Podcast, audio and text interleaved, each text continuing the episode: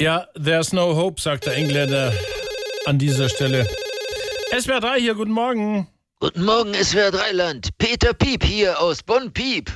Peter Piep aus Bonn Piep? Ja sicher, du Backblech. Noch nie was von Datenschutz gehört, hä? Herr Gedöns, wenn Sie aktiv in einer Live-Sendung anrufen, dann gibt es keinen Datenschutz. Das wäre was anderes, wenn wir Sie anrufen würden. Ja, aber das machen sie ja nie. Ja, warum wohl? Ja, weil sie Angst haben, dass sie bei dem von mir entwickelten audio-nonsensischen Intelligenztest durchfallen. Moment, ein Audio-Intelligenztest mit Nonsens? Jetzt mal Ruhe, wenn die Erwachsenen reden, ja? Diesen Test habe ich mit Professor Lazaro Cornetto von der Universität Stracciatella entwickelt. Da gucke ich lieber mal nach, ob es den überhaupt gibt. Zu spät, hier kommt schon der Test. Wenn Sie gleich laut und deutlich ein komisches Wort hören, dann liegt Ihr IQ deutlich unter 100.